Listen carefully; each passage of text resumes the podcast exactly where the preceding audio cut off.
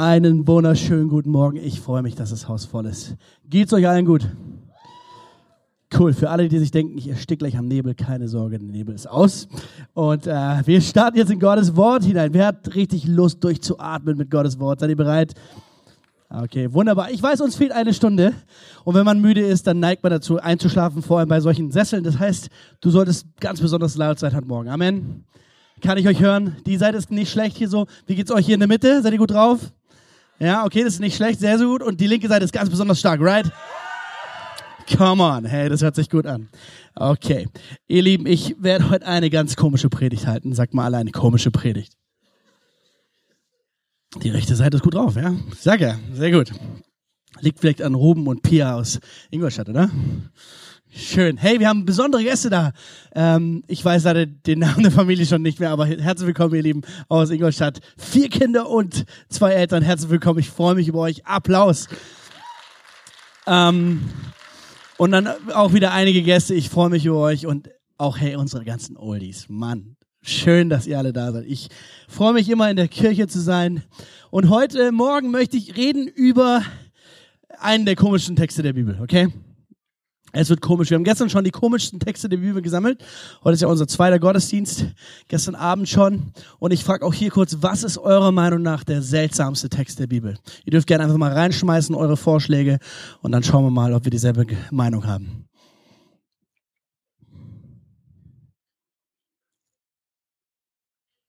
Uh, ja. Elisa betet, dass die Bären kommen und die Kinder fressen. Wahnsinnsgeschichte, oder? Noch jemand eine seltsame Geschichte aus der Bibel auf Lager? Die ganzen Namen in Chroniken hier. Das fällt unter die Kategorie Einschlafübung. Titus? Jeftas Töchter. Okay, jetzt, kommt der Theologe, wir merken schon, ja. Ähm, ich habe schon Daniel.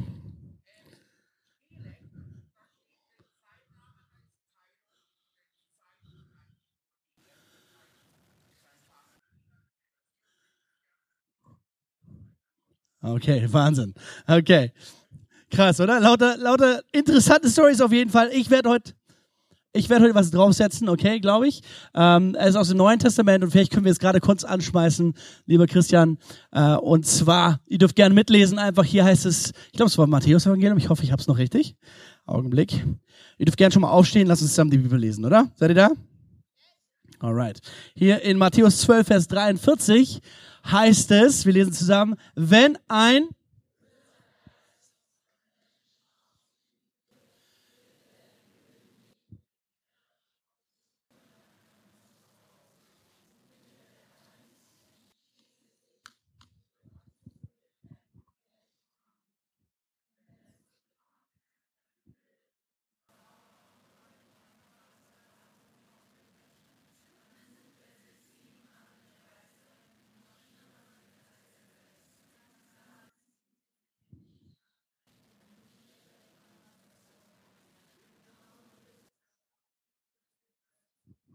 Danke, ihr seid der Hammer. Dürft euch gerne hinsetzen.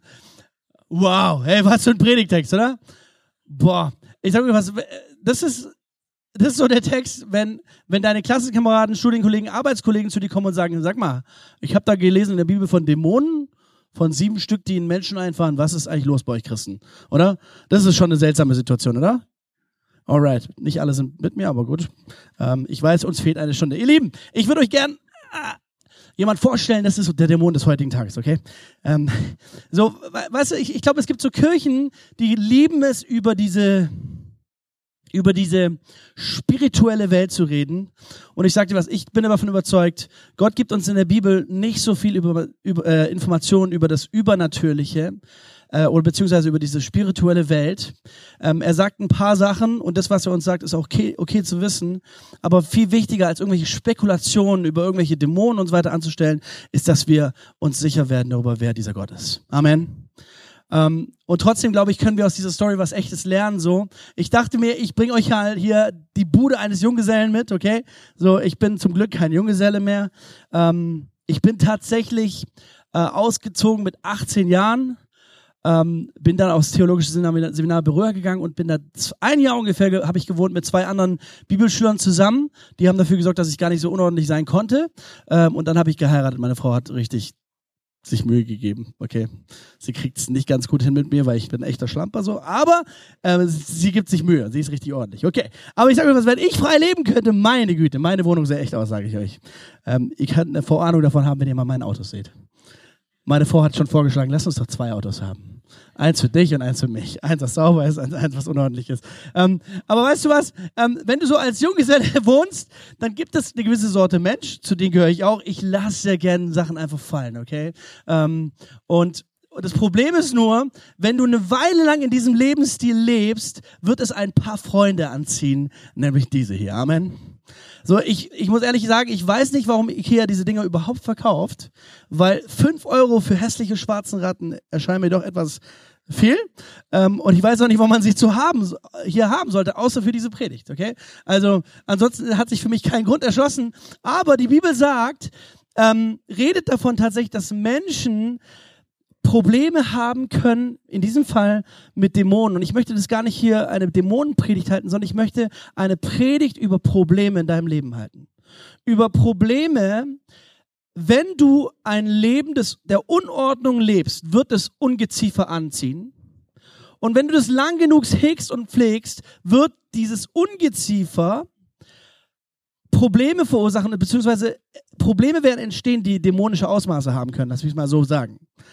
Ähm, ich glaube, es, es kann sein, ich habe das ja hier bildlich gemacht durch diesen Müll hier, aber die Bibel redet davon tatsächlich, dass ähm, Jesus redet darüber, dass Menschen, ähm, da geht es um Ehe eigentlich, dass Menschen von der Welt verschnitten wurden äh, durch Geburt verschnitten wurden oder durch eigene Entscheidung verschnitten wurden. Deswegen sind sie nicht fähig zur, zur Ehe quasi.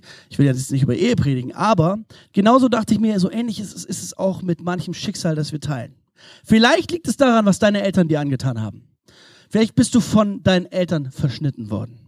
Vielleicht wurdest du aber auch so geboren, einfach mit grundsätzlich einem Problem in deinem Leben. Vielleicht hast du dich aber bewusst selber auch entschieden dazu. Ich weiß es nicht, was deine Situation ist. Fakt ist, es gibt manchmal Situationen in unserem Leben, da tauchen diese Probleme auf. Wie hässliche, fette Ratten. Und es kommt der schöne Sonntagmorgen, wo du doch das Gefühl bekommst, es muss mal wieder Frühjahrsputz her, oder? Kennt ihr manchmal das Gefühl, Frühjahrsputz muss sein? Spätestens, wenn es so aussieht, oder irgendwann sagst du, okay, hey, komm, lass uns den ungebetenen Gast rausschmeißen. Ähm, weg ist er zum Glück. Und wir haben gerade gelesen, wenn dieser, dieser ungebetene Gast wieder geht, dann normalerweise, was wir ja machen, ist, wir räumen den Müll auf, dann geht er durch die Gegend und nach einiger Zeit kommt er wieder und er findet das Haus sauber, sagt die Bibel. Was macht er in diesem Moment? Er bringt seine Cousins mit sich.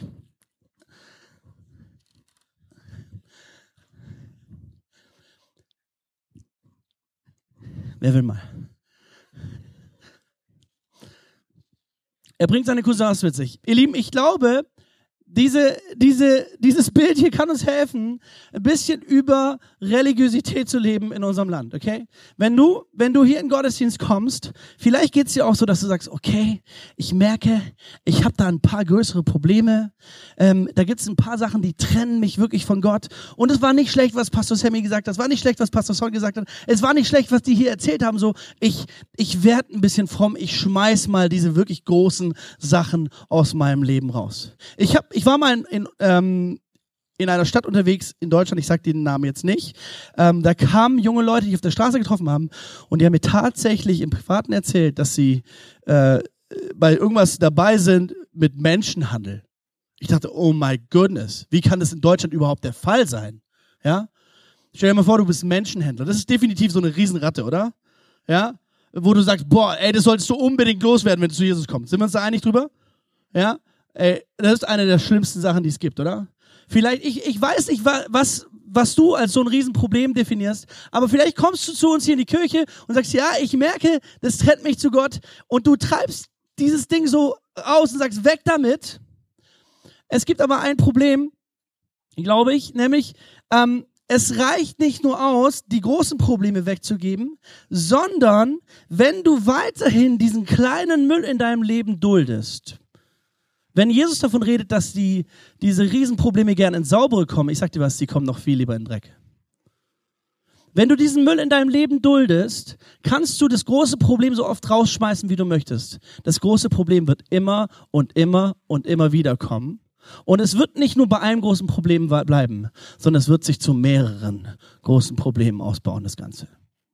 Deswegen ist es richtig bedeutend, glaube ich, dass wir ein paar Maßnahmen ergreifen. Erstens, wir haben gerade schon darüber geredet, schmeiß die großen Probleme wirklich raus. Es gibt diese großen Sünden, wo uns relativ schnell klar wird, okay, das ist irgendwie nicht richtig. Vielleicht bist du Bankräuber, ja, so aus Hobby. Ja, sagst du, okay, fünfmal im Jahr gehe ich wirklich eine Bank ausrauben. Ähm, das sind so Sachen, wo wir sofort merken, okay, krass, hm, weiß nicht, ob das so in Gottes Willen ist, Menschen und Banken zu bestehen, oder? Wahrscheinlich werden wir das relativ schnell merken, okay? Raus damit. Aber dann gibt es Teil zwei, Schritt Nummer zwei, diese Sünden, die erscheinen gar nicht so groß erstmal. Sie fangen vielleicht mit einem leckeren Leberkäswecken an. Okay? Es fängt lecker an. Es schmeckt gut. Es ist erstmal kein Problem. Aber du lebst eine Weile darin und du merkst auf die Dauer, vergammelt dieser Müll genauso. Und auch dieser Müll fängt an zu stinken. Das sind manchmal so kleine Sünden, die wir nicht so richtig groß machen wollen, die wir nicht so richtig ernst nehmen, glaube ich. ich. Ich glaube, es geht um so Sachen wie Stolz, schlechtes Reden, all das, was du im Geheimen tust, was nicht allgemein von unserer Gesellschaft verpönt ist. Es macht doch jeder. Aber solche Sachen werden auf die Dauer, wenn du nur lang genug darin verharrst, nur lang genug in dieser Sache lebst, wird es zur Folge haben, dass du größere Probleme ansammeln wirst. Und deswegen glaube ich, ist es existenziell, wenn du wirklich zu Jesus kommst, dass du sagst, Jesus, ich weiß, du bist der Beste im Sündenvergeben. Ich gebe dir meinen ganzen Müll. Ich räume auf bei mir zu Hause. Und da gibt es nicht nur diese offensichtlichen Sachen, sondern weißt du, wenn du eine Weile so äh, gelebt hast, dann hast du mit Sicherheit irgendwelche äh, Dreckspritze am Boden. Das bedeutet, was machst du? Du holst die Bürste raus und du holst die Seife raus und es muss mal richtig zur Sache gehen, oder? Auf die Knie richtig sauber machen. Seid ihr mit mir? Ihr seid so leise. Ist es so schlecht, was ich sage? Ja? Okay. Ähm, und jetzt gibt es auch einen ganz entscheidenden Schritt, von dem die Bibel hier gerade redet. Nämlich, auch wenn die Wohnung sauber ist, wird Herr Ratte mit seinen sieben Cousins gern wiederkommen, oder? Deswegen gibt es eine ganz entscheidende Lösung. Du brauchst jemanden in deinem Haus, der stärker ist als die Ratte. Oder? Weißt du, das ist ein kleines, nettes Kätzchen hier so. Und es mag sein, dass ähm, Charlie hier ähm, keine richtig reelle Chance hat gegen eine Ratte. Aber ich bin mir sicher, hey, lass Charlie ein paar Wochen in deiner Wohnung leben, gib ihm ein paar Mäuschen zum Fressen und mit der Zeit wird der Typ hier richtiger Rattenkiller werden, oder? Und ich glaube nicht, dass wirklich Ratten Bock haben auf deine Wohnung, wenn Charlie da ist. Oder? Okay, so geistig gesehen ist das hier nicht Charlie, sondern geistig gesehen solltest du dir einen Stärkeren in deine Wohnung reinholen, der stärker ist als jedes Problem, das du hast. Und diese, dieser Stärkere ist wahrscheinlich nur eine Person, die möglich ist, nämlich Jesus Christus. Der lebendige Gott. Der stärker ist als alle anderen, der den Namen hat über allen Namen, der dich erschaffen hat. Die Frage hierbei ist jetzt nur, was traust du Jesus zu in deinem Leben?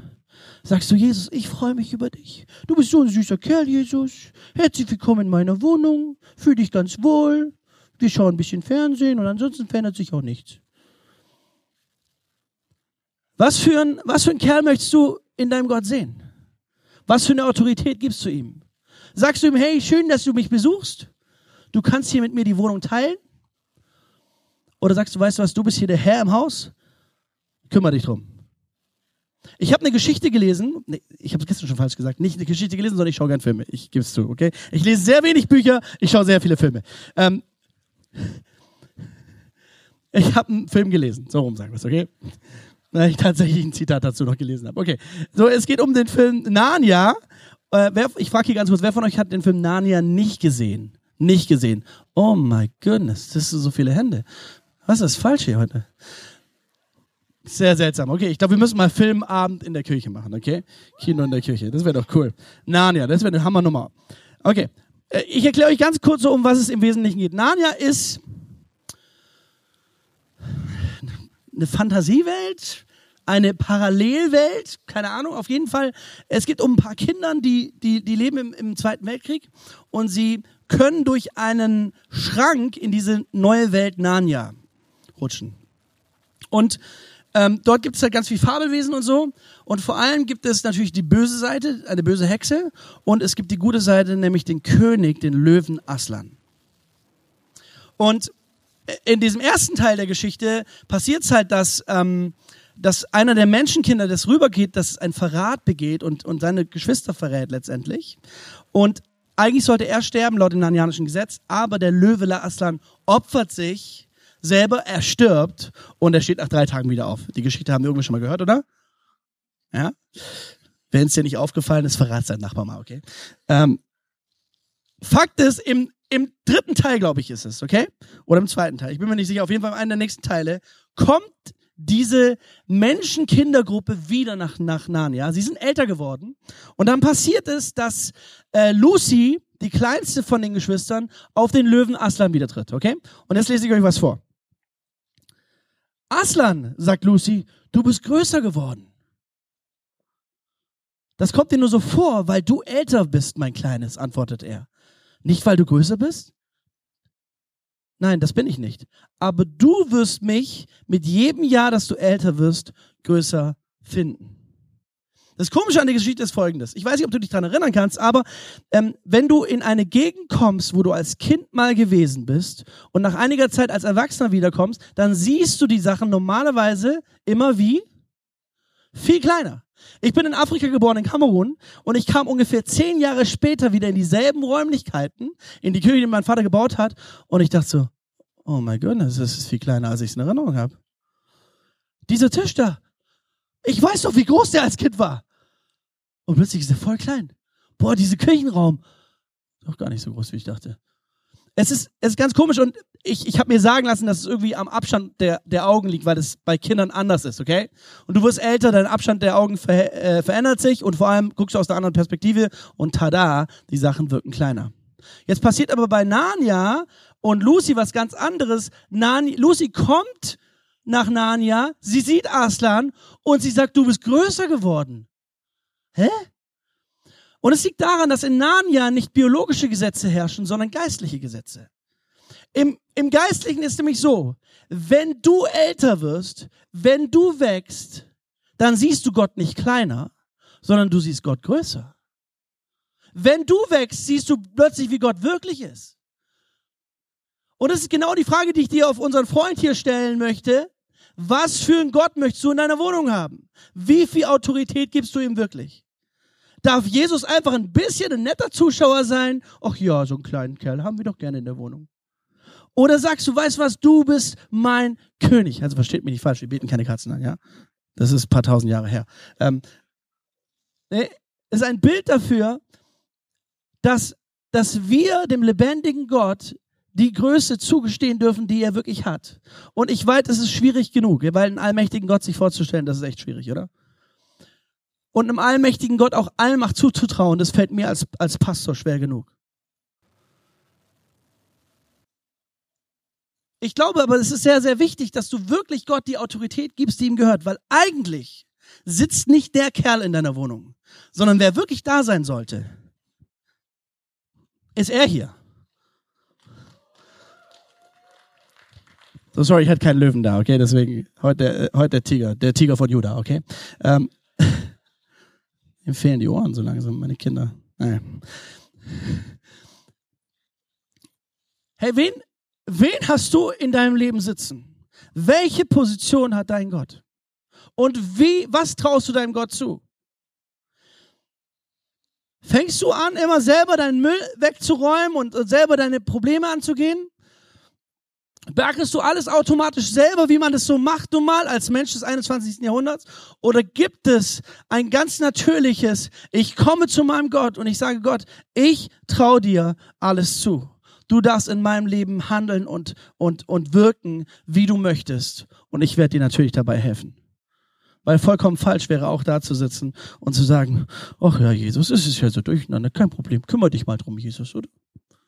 Das ist auch nicht das Richtige. Sondern Glaube hat immer was mit unseren Werken zu tun. Ein aktives Gucken, sein Leben sauber zu halten, dieses Grundsätzliche einfach und gleichzeitig zu hoffen und darauf zu vertrauen, dass der Löwe von Juda auf deiner Seite ist und dass er stark genug ist, um mit dem echten Problem klarzukommen. Amen. Ihr seid mir ein bisschen zu leise, muss ich euch echt sagen. Seid ihr da?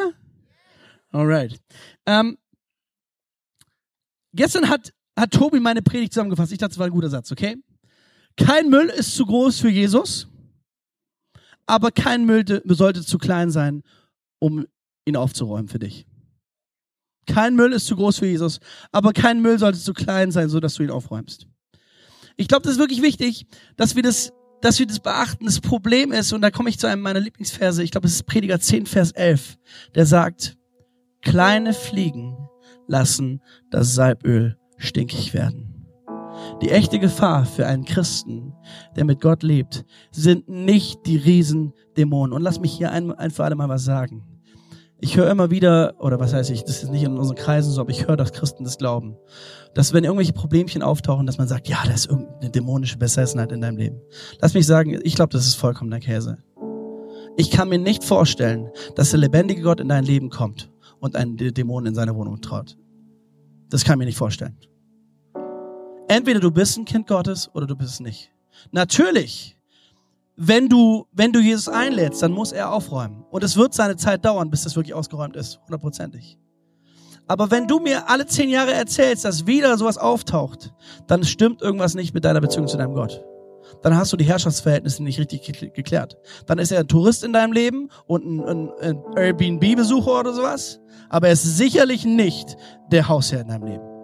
Und es ist so entscheidend, dass dieser Kerl hier wirklich die Oberhand bekommt. Ansonsten bist du nur ein religiöser Mensch und du wirst auch nur die Benefits von religiösen Menschen haben. Ab und zu mal Schnappatmung oben an der Wasseroberfläche, gut aufatmen, mir geht's wieder gut für drei Wochen und dann wieder doch in der Knechtschaft leben. Aber Gott hat dich zur Freiheit berufen. Gott hat dich nicht berufen, um mit dein, ja, darfst gerne applaudieren. Das Gott hat dich nicht berufen, dein Leben mit Ratten und Riesenproblemen zu teilen, sondern in Freiheit zu leben. Er hat dich berufen, in Freiheit zu leben. Und wir sind überhaupt nicht drauf aus, irgendwie Menschen schlecht zu machen. Weil ganz im Ernst, Herr, hier steht ein Pastor vor dir, voller Fehler. Ich habe wirklich genug Fehler in meinem Leben. Und das ist, ich rede nicht von Unordnung. Hey, das ist ein kleines Ding so. Ich selber brauche so nötig einen Retter, der wirklich in meinem Leben mächtig da ist. Ich war vor ich glaube, es war gestern gewesen, war ich auf Instagram und habe ich gesehen, irgendeine Lady hat meinen Instagram-Post geliked. Ich klicke drauf, weil ich immer schaue, was sind das für Leute, die das, die das so posten. Und das war echt eine heiße Biene, sage ich euch, die mich da geliked hat, ja. Und ich bin drauf und so, so, oh my goodness. Die war richtig heiß. Und ich war so, ich war richtig gebannt. Und dann musste ich selber zu mir sprechen, was willst du eigentlich für ein Leben führen? Möchtest du die kleine Versuchung, was niemand sieht, ganz im Ernst, was ich da mir anschaue, das seht ihr doch nicht, oder? Das sieht vielleicht die NSA. Aber ansonsten auch niemand. Und dann musste ich sehr bewusst mir überlegen, was will ich eigentlich tun? Und auf diese drei Knöpfe gehen und dann auf Blockieren drücken, um wirklich den Müll rauszuräumen. Wenn du, wenn du diese kleinen diese kleinen Sünden in deinem Leben duldest, dann hat es im ersten Moment erstmal gar nicht so schrecklich Auswirkungen. Aber über die Zeit hinweg wird aus dem kleinen Müll Ungeziefer. Aus dem Ungeziefer werden Ratten und Ratten können deine Ehe zerstören. Hey, wir können, wir können über Sexualität reden und ich finde es einfach erschreckend, dass wir in einer Zeit leben, wo wir, wo wir alles, was früher mal als normal gegolten haben, einfach über Bord werfen. Wenn es um, um Standards, wie wir als Christen leben, dass wir alles über Bord werfen, einfach sagen, ach ja. Ich bin echt darüber, ich, ich weiß, wie es kommt. Ja, Ich habe selber die christlichen Ehen gesehen, die sich haben scheiden lassen und ich dachte mir, was sind das für Pfeifen? Ich werde das hinbekommen. Ich bin ein guter Typ, meine Frau ist eine gute Typin und wir kriegen das gemeinsam schon irgendwie hin. Oder? Wir sind ja nicht auf den Kopf gefallen. Und seien wir ganz ehrlich, ich bin jetzt zehn Jahre verheiratet. Es gab genug Augenblicke, wenn ich da nicht einen Gott in meinem Leben gehabt hätte, hätte ich gesagt, lass mich in Ruhe, du Miststück, es ist aus. Und ich, ich wette mit euch, meine Frau hatte zwei, zwei Entscheidungen mehr schon mal getroffen in die Richtung als ich. Weil Ehe wirklich was Herausforderndes ist. Was richtig Herausforderndes. Und dann, wenn es schon so herausfordernd ist, frage ich mich, warum wollen wir nicht aus den Fehlern unserer Vorväter lernen und auch aus den Sicherheitsregeln, die uns Gott gegeben hat? Äh, ich will jetzt gar nicht so lange darauf eingehen, aber einfach überleg dir, was sind Standards, die wir eigentlich als Christen wissen, was es gut ist, sich auf seine Ehe vorzubereiten. Hey, ich, ich lass mich über eine Sache reden. Zum Beispiel, was ich beobachte, ist, dass es ganz normal wird in unserer heutigen Zeit, dass man in Urlaub zusammenfliegt und dann sagen wir, ach komm, ähm, es ist doch so teuer, sich ein Zimmer zu, zwei Zimmer zu mieten. Lass uns lieber zusammen in ein Zimmer gehen, das ist billiger. Wir sind schon sauber, wir machen schon alles richtig. Hey, ich, ich sage das hier nicht, um dich zu verurteilen, ganz im Ernst. Ich habe so wenig Lust über verurteilende Kirche. Ich habe Lust auf vergebende Kirche. Aber gleichzeitig, wie wollen wir dieser Gesellschaft etwas zeigen von der Liebe Gottes und davon, dass er ein Leben verändern kann, wenn wir selber nicht bei den kleinen Müllsachen anfangen? Wie will ich euch was erzählen darüber, dass es wichtig ist, die Ratten rauszuhauen, wenn ich selber mein Instagram nicht sauber halte? Es muss doch bei uns selber im Kleinen anfangen, oder? Und heißt es nicht in der Bibel, du musst im Kleinen treu sein, damit ich dich über Größeres setzen kann? Und deswegen, ich will einfach, einfach dich drum bitten, überlege dir, was sind diese kleinen Müllsachen, die, es ist nicht so schlimm, ich weiß. Es mag nicht so schlimm sein, dass du unter deinen ähm, Küchen, Küchenmöbeln unter der, Ab unter, unter der Verkleidung Müll hast. Man sieht's ja nicht. Aber auf die Dauer gesehen wird es immer anfangen zu stinken. Und Gott fordert dich heraus. Die Bibel im Neuen Testament heißt es, sei heilig, denn ich bin heilig. Sei sauber, denn ich bin sauber. Sei gereinigt, denn ich bin rein. Gott hat einen Anspruch an dich, wenn er in dein Leben kommen möchte. Er möchte wirklich eine saubere Wohnung mit dir haben. Und versteh mich nicht falsch, wenn du so nicht lebst, dann wird er immer treu bei dir bleiben wollen. Er wird ständig an deiner Tür klopfen. Wenn du ihn einlädst als Airbnb-Gast, dann wird er auf Airbnb-Gast kommen, kein Problem. Aber er kann nur dann König sein, wenn du ihn König sein lässt. Und Herrschaft hat immer was mit Entscheidung zu tun.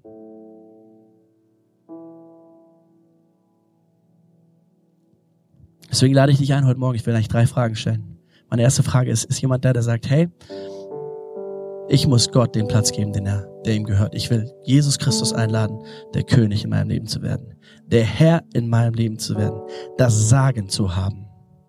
Nicht nach meinem Geschmack, sondern nach seinem Geschmack. Und da werden Dinge geschehen, die dir nicht schmecken. Aber wenn er König ist, darf er so ruhig entscheiden. Die zweite Frage, die ich stellen möchte, ist, gibt es jemand, der sagt, ja, ich merke, ich habe richtig große Ratten in meinem Leben.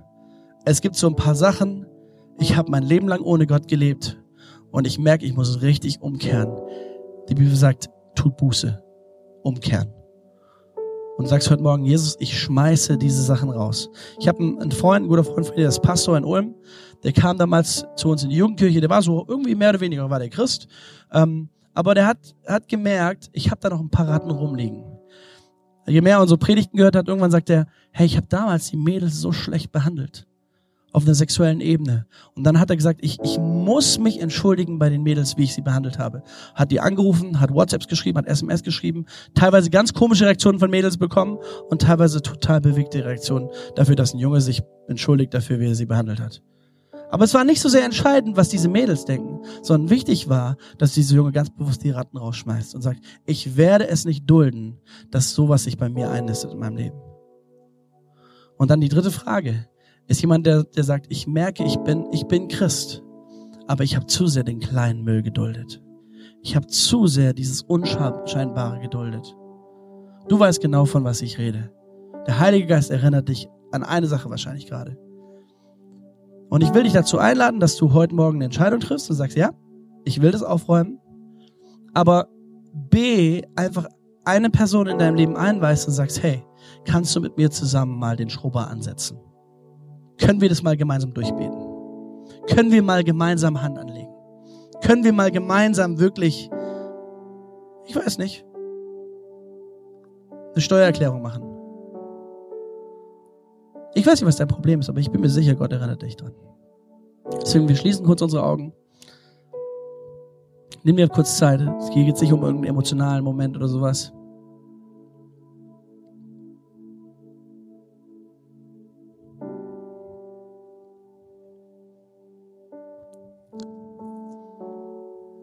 Und wenn wir alle unsere Augen geschlossen haben, einfach weil wir keine Massenentscheidung hier wollen, nicht irgendwie voneinander aus Massenzwang, aus Gruppenzwang was machen wollen, einfach du selber deine Entscheidung triffst. Jemand da, der sagt, ja, Frage Nummer eins zählt für mich, ich möchte Jesus Christus als meinen Herrn anerkennen. Sei mein Gott, Jesus. Dann melde dich doch kurz an deinen Platz. Würde ich gern mit dir beten. Dankeschön, Dankeschön. Noch jemand da, der diese coole Entscheidung treffen möchte? Hammer gut. Frage Nummer zwei. Ist jemand da, der sagt, ich möchte Ratten rausschmeißen? Du hast zu mir gesprochen, Gott, heute. Dankeschön, Dankeschön, Dankeschön. Danke. Danke. Danke. Und auch dich möchte ich ermutigen, wirklich nach dem Gottesdienst oder einfach in den nächsten Tagen ähm, jemand einzuweihen und gezielt Hilfe zu suchen und ehrlich zu werden. Hey, warum kann ich so ehrlich über meine Sünde reden? Weil ich weiß, dass Jesus sie mir vergeben hat. Ich werde nicht beurteilt nach dem, was ihr über mich denkt, sondern dass er mich freigesprochen hat. Dritte Frage, ist jemand da, der sagt, ich merke, Kleinvieh macht auch Mist. Ich will den kleinen Müll loswerden. Jesus, reinige mein Leben neu. Hilf mir. Danke, danke, danke, danke, danke, danke, danke, danke, danke, danke, danke. Hey, cool, so viele Entscheidungen. Richtig stark.